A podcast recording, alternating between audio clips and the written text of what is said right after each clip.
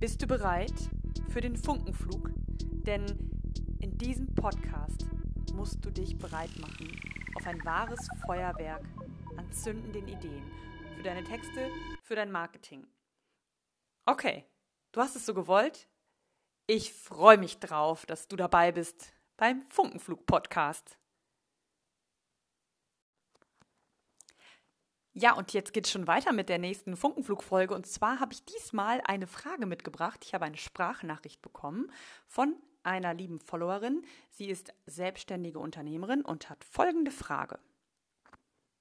Hi Eva, hier ist Ruth. Du, hör mal, mm, vielleicht nochmal so als Thema, wie oft sollte man seine Texte wechseln? Reicht das einmal im Jahr auf der Homepage oder muss man das öfters machen?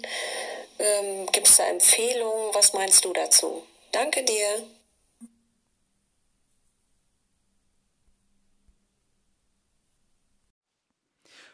Puh, ja, das ist eine Frage, die sich gar nicht in drei Minuten in einem Funkenflug beantworten lässt. Von daher habe ich hier einfach mal ein paar Impulse, denn die Frage ist durchaus sehr, sehr sinnvoll und ich finde es auch gut, dass sie sich da Gedanken zu macht.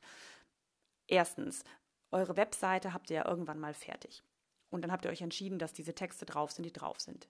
Es ist ein Unterschied, ob ich jetzt für mich als Einzelunternehmerin eine Webseite habe, die ich mit Texten befülle, oder ob ich in einem Unternehmen arbeite und als Marketingverantwortliche für die Texte auf der Webseite verantwortlich bin.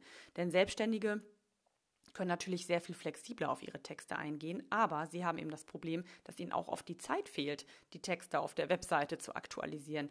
Warum sie es dennoch ab und zu machen sollten oder mal überprüfen sollten, ob das Ganze noch auf dem aktuellsten Stand ist, ist erstens A, dass man mal guckt, im Backend sind die Plugins vielleicht alle noch aktuell und die Version, wenn ihr mit WordPress zum Beispiel arbeitet und ihr habt selber Einfluss drauf, guckt, ob ihr diese Sachen aktualisiert. Das hat eben auch ja funktionelle Bedeutung einfach, dass es auch für eure User leicht zu bedienen ist.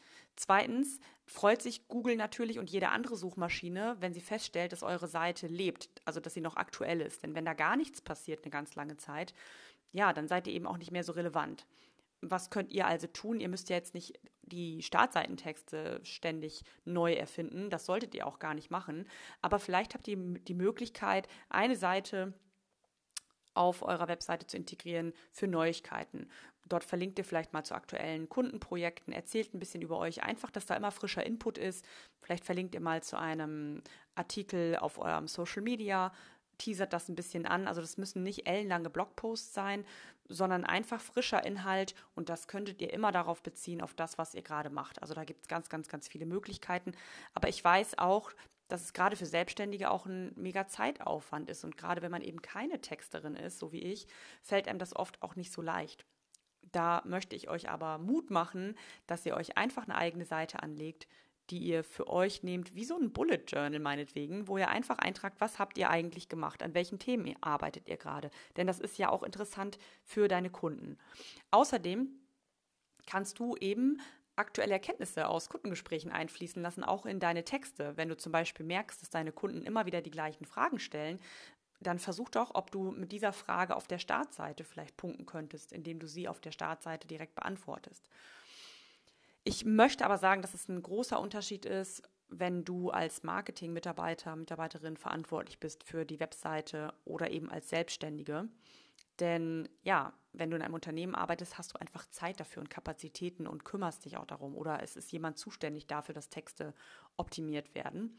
Wenn du selbstständig bist, ist es eben ein bisschen, bisschen schwieriger, weil du ja eigentlich in einem anderen Geschäft tätig bist und dein Geld nicht unbedingt damit verdienst, dass du Texte auf deiner Webseite aktualisierst, sondern ja auch was zu tun hast. Dennoch zahlt es ja auf deinen Umsatz ein. Also je besser deine Texte sind, je mehr du auf deiner Seite erzählst über dich und über deine aktuellen Projekte, desto relevanter wirst du natürlich einmal für die Suchmaschine, weil da eben was passiert. Und ja, auch für deine Kunden ist es vielleicht noch ein guter Einblick. Deswegen lohnt es sich, aber es gibt keine, von mir nun kein Tipp, wo ich sage, du musst jetzt alle zwei Monate deinen Text aktualisieren. Vielleicht machst du dir im Kalender einen Termin für alle drei Monate, dass du jedes Quartal einmal schaust, sind meine Texte noch aktuell, passt das vorne noch, habe ich vielleicht ein neues Angebot, was ich da platzieren möchte. Und wenn es dir Spaß macht, kannst du natürlich auch sagen, ich habe eine Seite, die ist wie mein Bullet Journal, wie mein mein eigenes Reflektieren, wo ich einfach nochmal aufschreibe, an welchen Kundenprojekten arbeite ich, was habe ich da gemacht, um einfach deine Website-Besucher einen Einblick zu gewähren in das, was du tust. Ja, also es ist wichtig für die Suchmaschinen, dass sich deine Inhalte vielleicht mal ändern oder dass man da zeigt, man ist aktiv, es gibt einen noch. Zweitens könntest du eben feststellen, ob Plugins oder andere Versionen vielleicht aktualisiert werden müssen in deinem Backend. Da hast du vielleicht einen Webentwickler. Du kannst nochmal SEO optimieren, das heißt, du kannst nochmal die Erkenntnisse deiner, deiner Kunden mit reinnehmen und gucken, schreibe ich in den Texten das, was auch meine, meine Kunden mich nachfragen, kommen, tauchen die Wörter darin auf. Das heißt, wenn du dich mit deiner Webseite beschäftigst, hast du dich mit dir beschäftigt. Das bedeutet für Unternehmen, ja, ist es noch aktuell, stimmt das?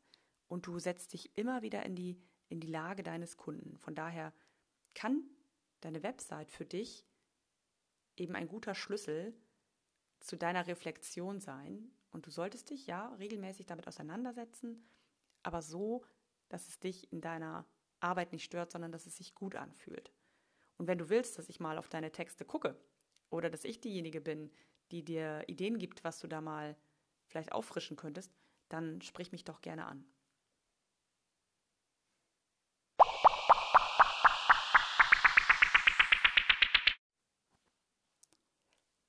Das war schon wieder der Funkenflug. Ich versuche mich immer kurz zu halten und euch möglichst viel Inspiration zu geben und Antworten auf eure Fragen. Sollte ich die Frage vielleicht nicht so beantwortet haben, dass du damit zufrieden bist, dann schick mir doch einfach eine Sprachnachricht und stell mir deine Frage die ich dann hier in einem der nächsten Funkenflugfolgen beantworten kann. Du findest alle meine Kontaktdaten in den Show Notes. Ich freue mich drauf. Du hast noch nicht genug?